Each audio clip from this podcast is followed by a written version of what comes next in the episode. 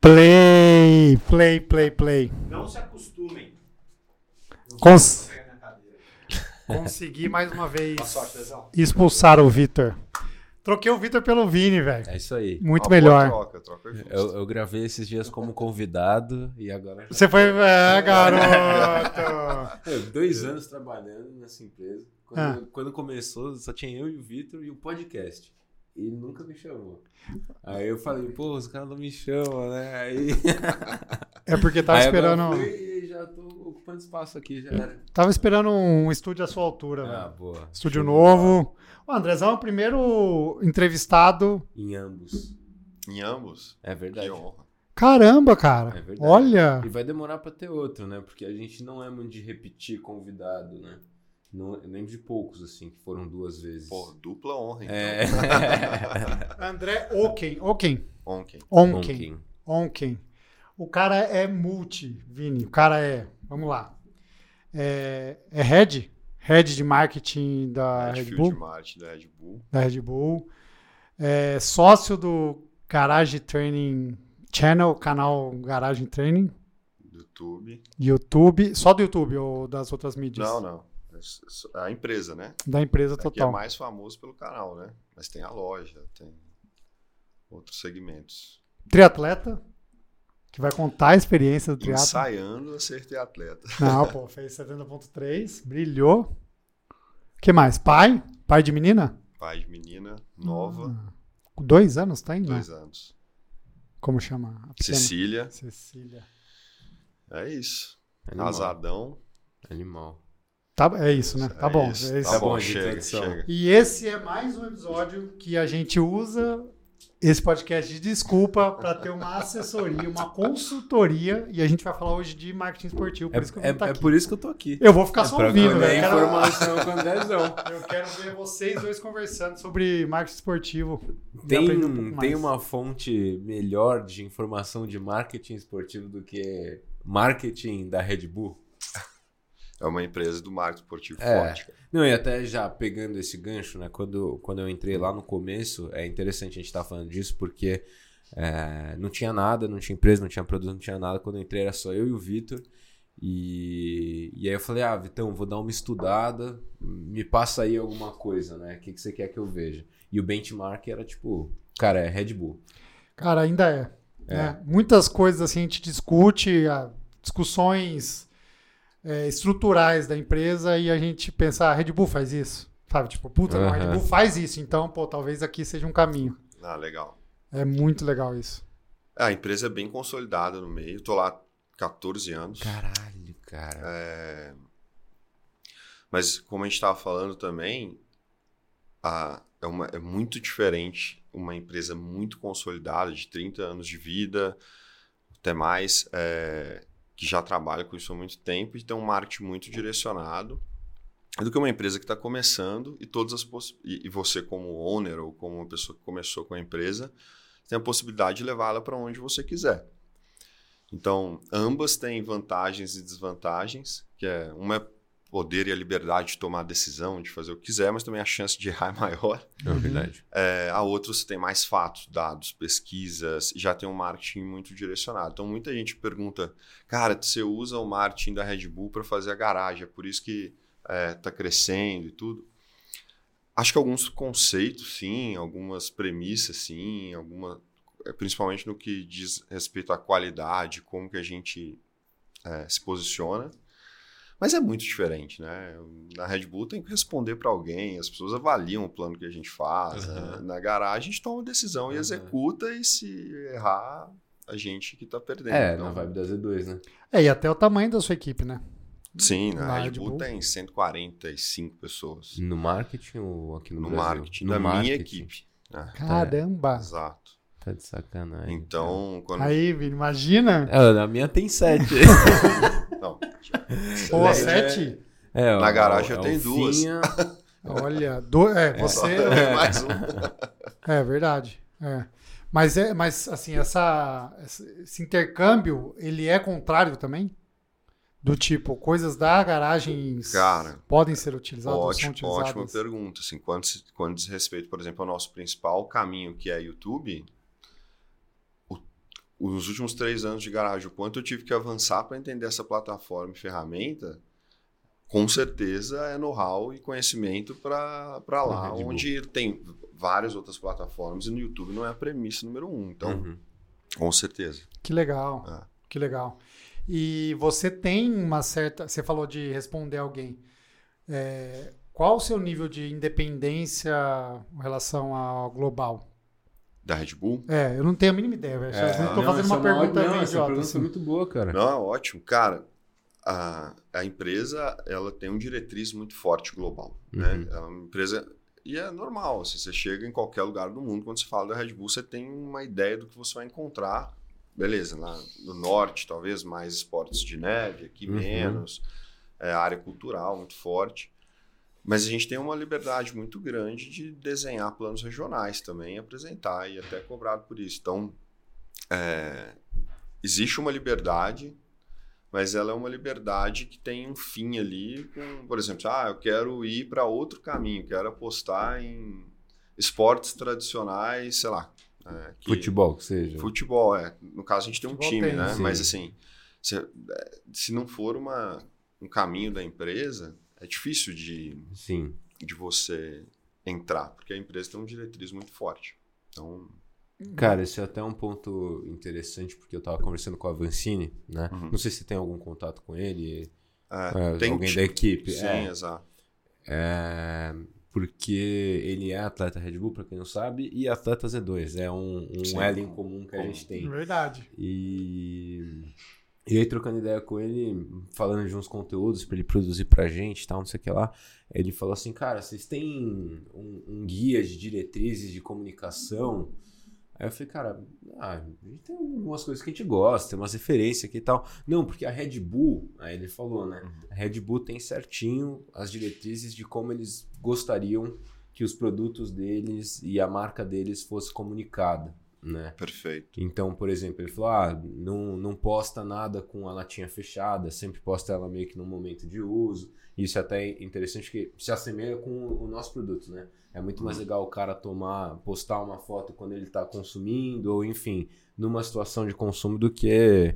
É, enfim. Aí eu queria entender é, qual que é o, o, seu papel nessas, nessas diretrizes de comunicação para um atleta, para um, enfim, é, e como que elas foram estabelecidas assim no decorrer do tempo? Lógico que eu entendo que vem muita coisa lá de fora, Sim. né? Mas da sua perspectiva, como que é isso? Cara, é como você falou, as diretrizes para atletas, como a empresa nasceu junto com atletas, ela é muito bem definida. E a função do país, no caso dessas diretrizes, é muito mais fazê-las se aplicar, né? É uhum. muito mais fazer com que isso é, aconteça de fato com todos os nossos corpos de atleta que são daqui do Brasil. Uhum. É legal, pô, um puto feedback do Avancini, legal que ele tem. E a gente é, tem um agora, né? Agora que tem. Ficou muito bom. Ah, né? você viu, né? Eu mandei lá no grupo. Ficou muito bom. A gente fez um. Mas eu acho que assim, tudo, Vini, parte por coerência, sabe? É, uhum. É, no final das contas, as coisas têm que ter coerência. Se é uma, uma empresa de alta performance, por exemplo, falando de Z2, uhum você vai ter que ter uma comunicação de alta performance, você uhum. vai ter que comunicar sua alta performance, você uhum. quer os atletas de alta performance, vocês já me falaram isso, né?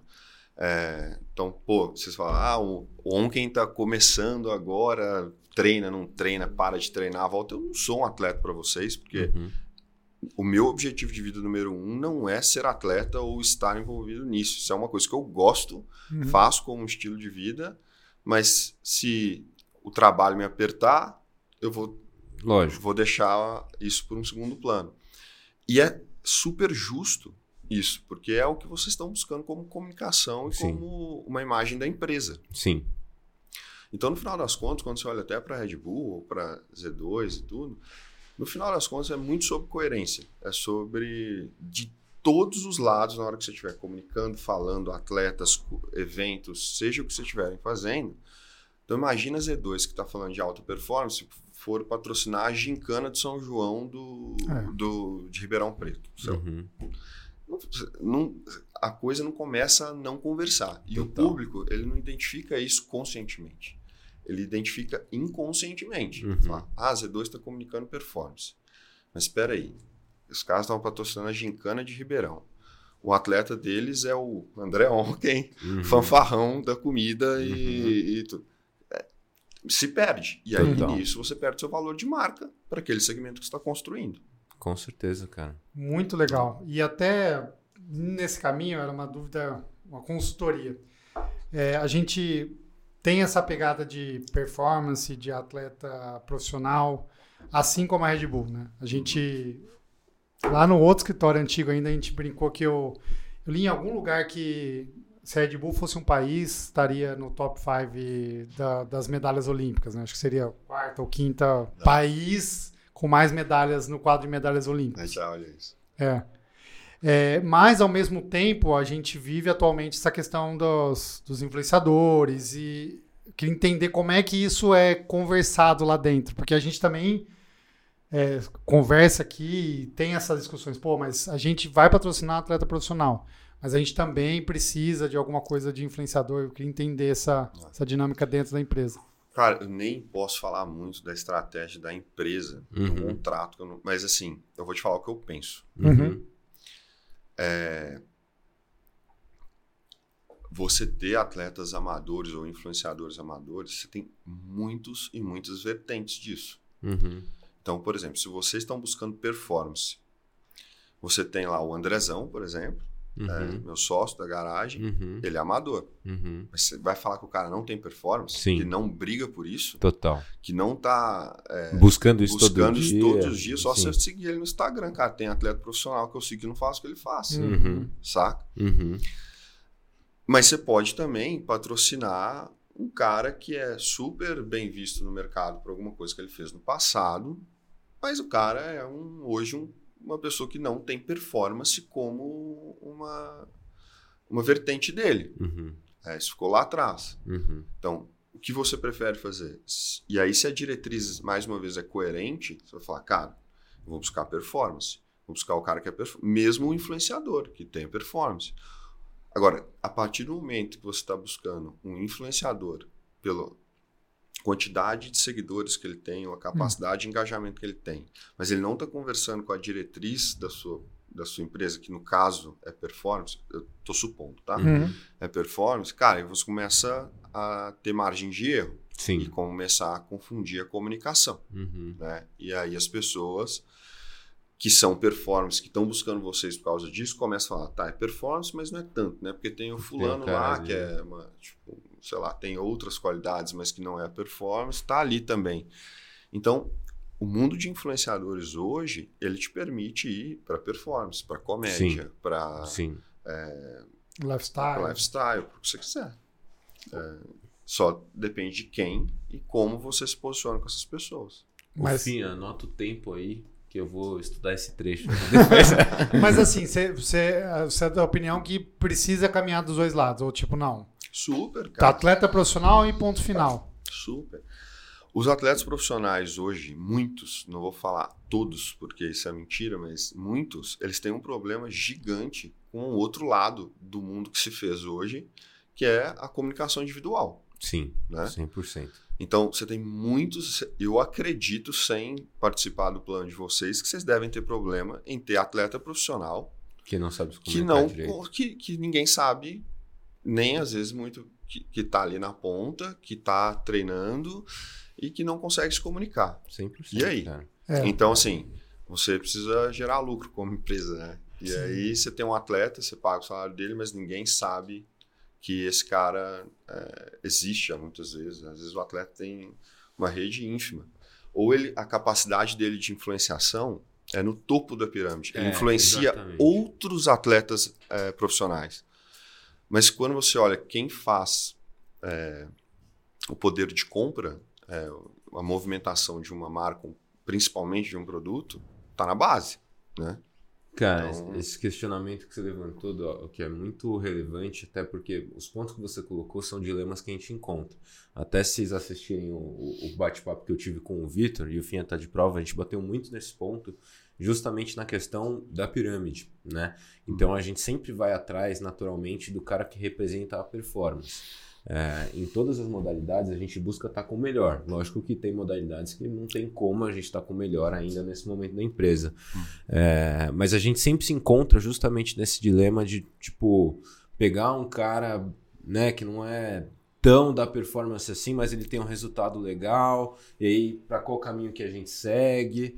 Então, é, é, bem interessante ter trazido isso, porque é uma coisa que a gente passa diariamente. Sim, e a sim. gente opta, na maior parte das vezes, pelo atleta profissional do, do mais alto nível. Então você pega, tipo, no triatlon a gente está com os melhores do Brasil. Você pega no mountain bike, estamos com o melhor de todos. Nossa. Aí tem a Marcela também, que está entre os top de todos. Então, é, só que ao mesmo tempo, cara, a gente tem um pessoal que que reforça um pouco a marca e tem um poder maior de conversão, por exemplo, que não é um atleta profissional, né?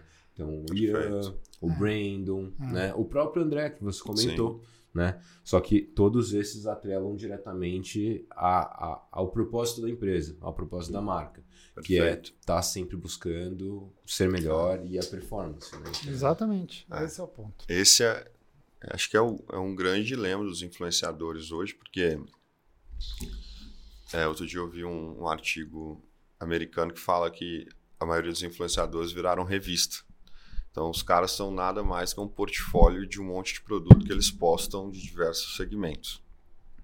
Isso é muito ruim para eles mesmo, às vezes eles nem terem identificado. Então, eu vejo muito influenciador, principalmente está começando, ele quer falar que está com marcas, mas quando vem uma marca grande e olha ele com muitas marcas, a marca grande vira e fala: Puta, é ali que eu não quero estar. Sim, porque ali eu vou ser mais um no meio de todo mundo. Então, o purismo, né, o menos marcas possível, é mais relevante para você conseguir marcas mais importantes. Isso é um contrassenso violento, porque na cabeça da pessoa, eu quero mostrar que estou com marcas, porque todo mundo tem marcas, então isso vai me trazer algum tipo de benefício. É, agora, existe um outro caminho, que eu acredito muito, quando você fecha um atleta, você fecha um atleta, às vezes vale você fechar, em vez de pagando Vou, vou colocar um número fictício, tá? Uhum. 50 mil no contrato, você uhum. pagar 25, uhum. mas você usa os outros 25 para você promover a visibilidade daquele atleta, já uhum. que ele não promove. Então, vou te dar exemplos reais. Você pega um atleta X da elite do triatlon uhum. e que ele não tem visibilidade nenhuma é, quando você fala de alcance, né? Uhum. tem que tomar cuidado, porque quando fala não tem visibilidade, as pessoas se sentem ofendidas. Eu tô falando um alcance é, relevante rele para a massa, né? Uhum. Então, mas aí você gasta esse outro é, montante fazendo ele ter visibilidade. Uhum. Então, é, eu, com esses outros 25, eu vou pagar uma passagem para ele vir para cá, para ele gravar um podcast, eu vou usar minha rede de influência no caso de vocês, a Garage Training, para gravar um episódio com esse cara, ele já consegue usar a audiência da garagem para para alavancar a história e o que aquele cara tem feito. Eu consigo ter um, um, sei lá, um programa de PR, de, de, de relações públicas, para que a próxima prova que esse cara vença saia no jornal XPTO e ele esteja numa foto com a minha marca. Então, assim, você pode ter, é, às vezes, fazer o trabalho uhum. de impulsionar a imagem dessa, dessa pessoa. Cara, muito né? bom. Sim, sim. E como se dá a negociação disso com, com o atleta? Você nem fala disso? Ou pode ser que nem. Ah, acho que é super aberto, cara. É. Super aberto. É... Aí eu já vou te falar que eu nem sei, porque existe a área de atletas específica dentro da empresa Sim. que faz todo tipo de negociação, mas é, eu faria abertamente, porque no final das contas também é bom para o atleta, né? Sim, com certeza. Você está impulsionando a imagem dele ali. Você pode investir na carreira dele, de ah, media training, ah. um, enfim, alguma Exato. coisa nesse sentido, total. Porque no ponto, é, eu acho que, e eu voltando agora do Japão, eu estava sentado numa, numa mesa, num café com os atletas e a gente ficou discutindo exatamente disso. A disputa de influencer com, com atleta profissional, né? E o atleta profissional ele já tem uma profissão, que é ser atleta. E aí, Sim. quando ele vai numa segunda profissão, que é ser influenciador, é muita coisa. É difícil. E ser influenciador, cada vez mais, é uma profissão. Como uhum. você está falando, a pessoa, ela é, a profissão dela é ser influenciadora digital. E tem pessoas que estão Sim. cada vez mais muito profissionais, né? Sim. Uhum. Tipo, fazem isso diariamente e, e têm uma, um compromisso uh, financeiro com aquilo, né? Dependem daquilo. Então eu acho que é esse o ponto a gente tá falando exatamente agora, né? Pô, o cara quer treinar, velho. Ele quer chegar ali na borda da piscina, Sim. quer se trocar, fazer a rotina dele e quer nadar. Sim. Aí você fala pra ele que ele, puta, ele precisa parar, pegar o celular, gravar um stories. Ah. E o, o, o, o, influenciador, ele tá acostumado com isso. Ele pega é. o celular meio que pra automático. Automático. automático. Ele chega num lugar, é assim, estão tão treinados que o cara vê uma, essa, essa parede instagramável. Pá, play. Uhum. Enfim, acho que é esse é um ponto. E você tocou no outro ponto também legal de. É, os influenciadores, eu sinto isso e eu já ouvi alguma coisa nesse sentido, que estão virando especialistas em tudo. Então, cara, na segunda ele fala de da, do lençol de 10 linhas diferentes, na terça ele fala de uma bebida energética, na quarta ele fala de o curso de inglês, fala, cara, não, não é possível. O cara sabe de tudo Sim. ao mesmo tempo e aí não dá, né? É. Não, não... É que é, no final das contas, você, eu falo isso muito com o André. Cara, as pessoas não querem ver a marca que você usa, eles não querem ver a roupa que você usa, eles não querem, eles querem ver o que você faz. E aí, por tabela, passa a ter interesse depois que eles se engajaram com o que você faz, uhum. né? Então, as pessoas vão te admirar por sua rotina de treino, pela sua é, rotina com sua família, pela forma como você pensa, dialoga e tudo. Mas aí depois ele fala assim, nossa, eu adoro esse cara. Uhum. Então, meio que você ganhou o share of heart daquele cara ali, você uhum. ganhou o coração daquela pessoa. Uhum. Aí ela fala, pô, é, eu quero ser igual a ele, eu quero ser como ele, ou eu me inspiro nele. Tá, que roupa ele usa, uhum. Puta, que, que joia ele usa, uhum. que, que, que, lençol que ele dorme na cama. Mas isso é um segundo passo. Sim. O problema é que quando você tem um novo entrante na sua base, então eu comecei a te seguir agora uhum. e eu ainda não tenho essa profunda admiração por você. E eu começo a ver o seu lençol, o seu gel de cabelo, o seu whatever. Você perde interesse fácil. Cara, eu saio. E aí eu, você deixa de conquistar novos entrantes. E aí uhum. sua base para de crescer. Então, essa. E eu sei que é difícil, cara. Você estava falando. Eu sei que para um atleta profissional que está com a cabeça é, super estressada por resultado, vai ser difícil pegar o celular. Uhum. Mas eu não consigo mexer na dinâmica do mundo hoje. É, é assim. É, então, exatamente. É, é difícil, cara, porque. É, é, é, um, é, injusto. O esporte ele é injusto. É. Porque assim, você vai pegar a base da linha dos profissionais, você vai ter ali cinco, seis que vão ser lembrados, que é quem está brigando pela ponta. É, então, mais uma vez, vamos pegar o triatlon, que é um, o esporte uhum. mais é, fácil da gente conversar aqui hoje. Mas você vai ter ali Colucci, o Toad, o Todinho, o Paulo, sei lá, que, e, a galera, e ali dos profissionais, né, estão brigando pela ponta, que as pessoas, eu não sei se eu esqueci de alguém, se me desculpe, mas não. é meu esporte também, mas assim, é... Quer dizer, agora é, né? É. agora tem que saber mais. Mas você sabe o nome de algumas pessoas ali que estão brigando pela ponta. Uhum. Mas e o sétimo, oitavo, nono e o décimo, cara? Uhum. Essas pessoas estão, às vezes, numa rotina tão forte quanto, mas ninguém sabe delas. Não, assim, quem sabe são talvez aquele outro ciclo ali dos 100 profissionais. Uhum. Então, é injusto. É, é injusto, eu sei, eu não estou falando que é justo, mas a minha função como marketing é entender como é e não e talvez tenha alguma mobilidade para ajudar, mas não, não, eu não consigo mexer no sistema, é assim. É. Boa. Cara, eu vejo isso como uma tendência de mercado assim pro pro atleta, que é uma coisa que não tem como ele desvincular. E se ele não for atrás, é uma coisa que vai acabar deixando ele para trás em relação a outros atletas ou em relação a, enfim, o mercado em si, porque ele não vai conseguir patrocínios melhores ou não vai ter uma notoriedade ah, é. legal. Então, assim, isso é uma coisa é, que os atletas têm que passar a entender desde cedo. E é muito louco quando você pega um atleta que tem essa noção.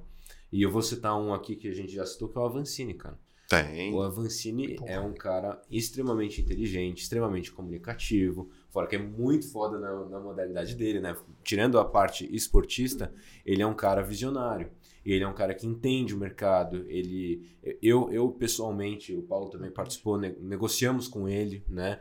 E a gente vê o cara, o tanto que o cara entende do que ele precisa, do que a marca quer com ele, né? Do que a marca precisa e do que, que ele precisa entregar, de como ele precisa É, fazer. é. Isso é uma coisa que falta na maior parte dos atletas, mas que é uma coisa inevitável, né? Lógico, tem esportes que têm uma notoriedade menor, é, e às vezes isso não, não faça tanta diferença quanto em outros esportes, né? Então você pega, por exemplo, o triatlon. O triatlon, cara, lógico, se ele for um cara mais comunicativo, se ele tiver essa noção, ele vai ter benefícios melhores no decorrer da carreira dele. Mas se o cara faz isso em um UFC da vida, e eu trago esse exemplo porque a gente está lidando agora com um atleta de UFC, se o cara não tem essa noção, ele não vai conseguir luta boa, ele não vai conseguir seguidor, e tudo isso impacta no contrato que ele tem, até onde ele vai na Total. carreira.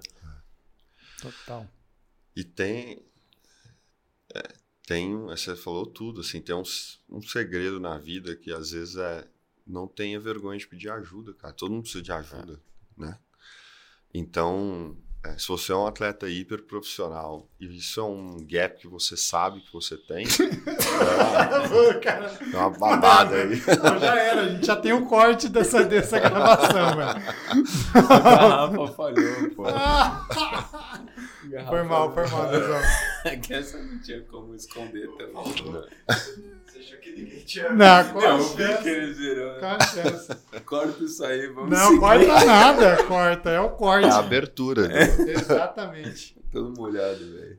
Então, eu não sei. é, conversei muito com a Vancini no Athlete Summit da Red Bull, acho que em 2021, 2022, que a gente ficou muito tempo lá, uns 3, 4 dias juntos. Ele é muito inteligente, Uhum. é, muito coerente, muito humilde, um cara bacana. Ele tem uma. Mas eu não sei, às vezes ele. Eu imagino que ele possa pedir ajuda para Uhum. alguém, ter uma pessoa por trás para ajudar. Então, assim, a pedir ajuda e ter alguém para começar a te impulsionar nisso, uma, uma equipe, uma pessoa e tudo, também faz parte do jogo, sabe? Então, totalmente. O mínimo é um assessor ali, né? É um cara que consiga pelo menos te tirar da, daquela parte de obrigações contratuais, por Ah, exemplo. sim, de reuniões. E... Porque você pega, tipo, tem um monte de atleta que, cara, o cara é, fecha os negócios dele, ele treina, aí às vezes ele mesmo monta o treino dele. É, de faz geral, tudo assim, cara, tipo, É. não, não vai dar certo. Não, não sou Não ninguém pra falar, mas Exato. tipo, é foda. Cara, é isso, né? Temos já um bom tempo. Você tá, você tá com horário ou Não, ainda... tô, tô de Então vamos falar de triatlon, cara. Ah, Essa boa, conversa boa, sempre... boa. Cara, eu queria que você contasse a sua experiência. Não sei se você já contou em algum... Quer dizer, você podcast, tem, um... não. você tem o, o episódio do Garagem sobre a sua prova, É, né? Tem um doczinho de três episódios que, que a gente contou um pouco do, do porquê que eu fiz, qual que foi o caminho. E assim, é, cara, uma das coisas que eu acho bela do esporte é meu ciclo de amigos fazem isso.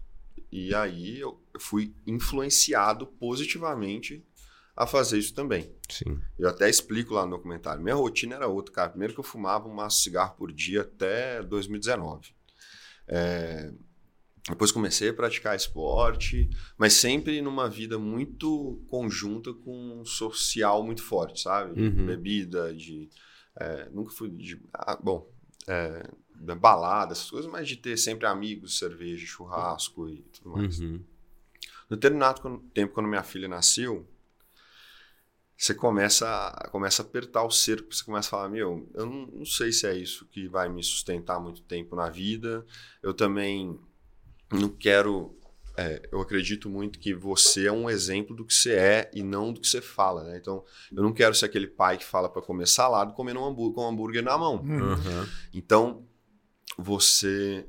Eu queria mudar um pouco isso. E aí casou com, né, com o Andrezão, tá muito próximo, garagem, tudo. Falei, meu, vou fazer.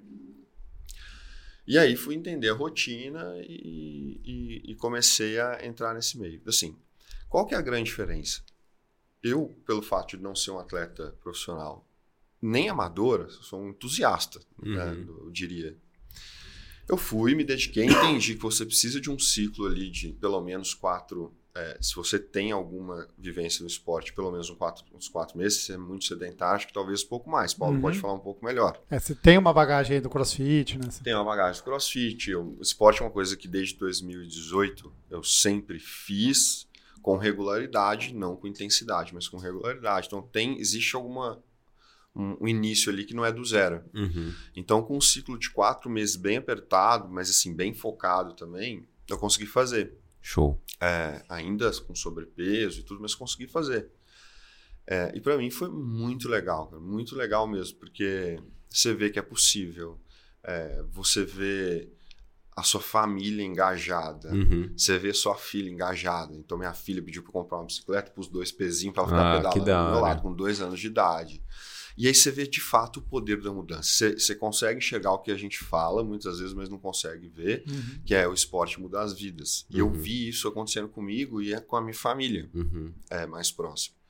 Então foi muito, muito legal, assim. E eu quero fazer outros, eu até falei com, com o Dr. Paulo aqui antes da gente começar. Eu ia fazer São Paulo agora, mas tive um período agora de um mês na, na Red Bull que é, não consegui, é, não dá, e realmente assim, ah, mas não dava, pra... não dá, cara, não dá, não tem jeito, é virando noite, é entregando plano e tudo mais. O período acabou, mas não vai dar tempo de eu retomar para fazer São Paulo, Uhum. ainda mais porque tem umas férias, vou, vou para Nice cobrir com o Vini o Iron Man, mas tiro umas férias nesse meio também. Falei, cara, é, não, não.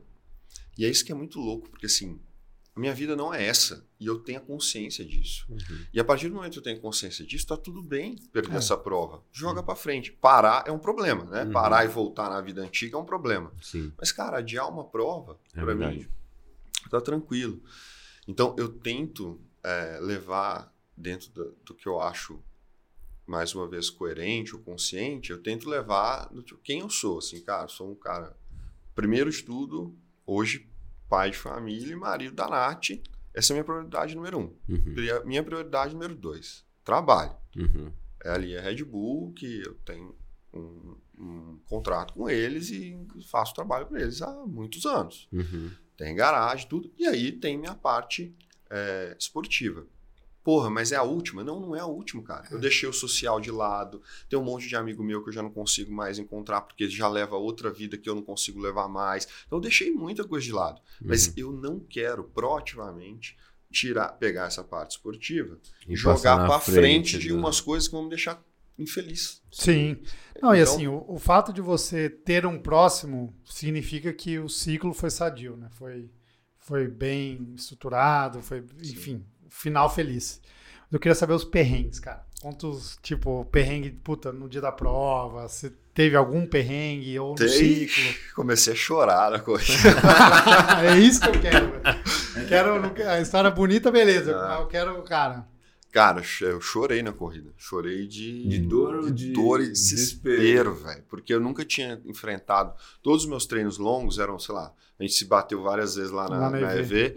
Três horas e meia, quatro horas de bike, com cinco, dez de corrida. O que aconteceu? na- eu nunca tinha feito a série inteira, eu nunca tinha feito nenhuma prova antes, nem de meio, nem de olímpico, nem de nada. Você tinha corrido uma meia maratona já? Nunca. Tinha feito 15 no máximo. Então, na hora que eu fiz a prova, cara, nadei bem, terminei a bike. Eu até brinquei com a direção, falei, cara, tô voando, vou pegar os meninos. Brincadeira, Brincadeira mas. é, Aí eu comecei a corrida com 5 km me deu uma câmera. Hum. Nunca tinha enfrentado essa situação. E aí eh, já começou a ficar ruim. Com 12 ela travou num nível que eu não conseguia andar mais. E aí eu falei, não, vou- falta 9 quilômetros, cara. Treinei tem 5 meses pra esse negócio. Eu entrei em desespero na, na bolsa. Falei, ah, beleza, pior acontecer é largar e tudo, mas, cara, eu não quero, não vou, não vou, não vou largar. E aí fui e, e os meninos né, leva gelo e, e para e, e alonguei e tudo. Ali no meio da- do percurso, no No meio do quilômetro Cara, 12. parei diversas vezes, alonguei, chorei, abracei um chileno chorando junto com o senhor. que ele, ele largou, ele falou, velho, também tô com cãibra, não sei o que, largou. E eu acho que a prova lá pro fundão, ela é diferente. Porque vocês na ponta, vocês estão ali, vocês sabem o que vocês estão fazendo. A gente ali atrás, a gente não sabe. Aham, E ro- mas rola muito mais emoção, porque Aham. dá tempo de você parar, dá tempo de você conversar, dá aham. tempo de alguém te ajudar, de você ajudar alguém. Eu lembro que eu parei num posto de água, o cara tava morto, velho, encostado assim. Eu falei, velho, joga uma água na, nas minhas costas. Falei, beleza, mas depois você joga na minha. Aí, balde, pá. Então vira um negócio caótico, mas bonito de ver das pessoas se ajudando De- de- e conversando. Acho que em 70 meio Iron você nunca teve essa quantidade de interação. que Cara, assim, é porque teve, esse né? horário, assim, esse tempo já acabou. Assim, a galera, assim, tipo, dá 4 horas, 5 horas, acabou. E aí, Exato. que hora é isso? Era uma hora da tarde. É, meio-dia. exato, Meio-dia. Cara, olha isso, cara. É muito sofrimento. É, É. muito. tipo. E aí no final lá, quando deu uns, mais ou menos uns 15, 16, cara, eu comecei a tomar sal, terminei a prova inchado de tanto sal que eu tomei. Perdi a mão também. Foi bem, passou e eu fui, Ah, cara. Chegou no 19, faltando um quilômetro e meio mais ou menos, aí eu quebrei valendo. Quebrei de cair a pressão. E, e aí comecei, anda, corre, sei lá, 50 metros, Cara, para, corre perigo, 50 cara. metros, para. Mas assim, sempre consciente, sabe, Não, doutor Paulo? Tipo, eu sei que. Eu, eu sabia. Eu tinha uma coisa comigo que é: eu vou largar se eu enxergar risco. Ou se eu tiver alguma lesão de tornozelo Uhum, pesado, uhum. que eu ver que assim, não é uma dor, é uma lesão. Mas, Já tive lesão, você me, você me curou, tive uma Verdade. forte na coluna. Nossa. É, eu, eu sei mais ou menos onde é o limite. E não aconselho ninguém a fazer isso, mas Sim. eu tinha um pouco dessa consciência. E aí fui e terminei, cara. E na hora que terminei foi animal, cara. Foi animal, porque o Andrezão pegou minha filha, colocou na linha de chegada, Não acredito. e aí, porra, aí é Que da hora. choradeira. e- Que legal, cara. Que legal. E, pô, pra ela, assim, a gente sempre fala, deve ser inesquecível. Que criança, mas alguma coisa ali vai ter, né? É. Ó, o documentário, né? Ela vai ver É, o documentário, isso. o documentário tá tudinho descrito. É um É, puta de um privilégio. louco, cara. Puta Isso é um animal, velho. Que bom que vai ter a próxima aí, Vini. Quem Não, sabe eu, você não se eu já tô inspira, no, Eu já tô no meu esporte. Esse cara tenta me colocar no teatro desde o começo. Uma hora vai. É. é, no futuro, quem sabe. Andrezão, cara, é isso, velho. Obrigado pela consultoria, pela Imagina, aula. imagina. Pô, se eu curtir, imagina você, Não, que eu, área, vou, eu vou ouvir esse podcast antes de sair, vou fazer as anotações. Ah, vocês estão levantando muito minha bola. Obrigado. Não, você é um cara especial, um cara que, pô, tá sempre aí. Ah, o cara disponível, nem, né, o cara nem, ele veio dar um alô, veio conhecer o escritório e ficou pro podcast. Então, É verdade. Não tem nem o que falar, Né, entendeu? Só nem foi agradecer. É, cara, obrigado pela parceria. É, vocês, são, vocês estão construindo, eu não sei se vocês têm consciência, mas algo muito legal e algo de muito valor para o esporte. Que legal. De tudo que a gente falou aqui, ajudar o esporte a se, a se desenvolver é, é uma das premissas número um, assim, né? Total. E acho que vocês fazem isso, vocês estão entregando muito valor. Então, pô, eu fico muito feliz da gente ter essa relação. E ela é super Total. genuína, é uma amizade Genuína, mó legal. Total. Então, Total. obrigado, eu que agradeço de estar aqui. Fechado. Tamo Show junto. de bola. Valeu, Finha. Tchau, beijo. Valeu. Valeu.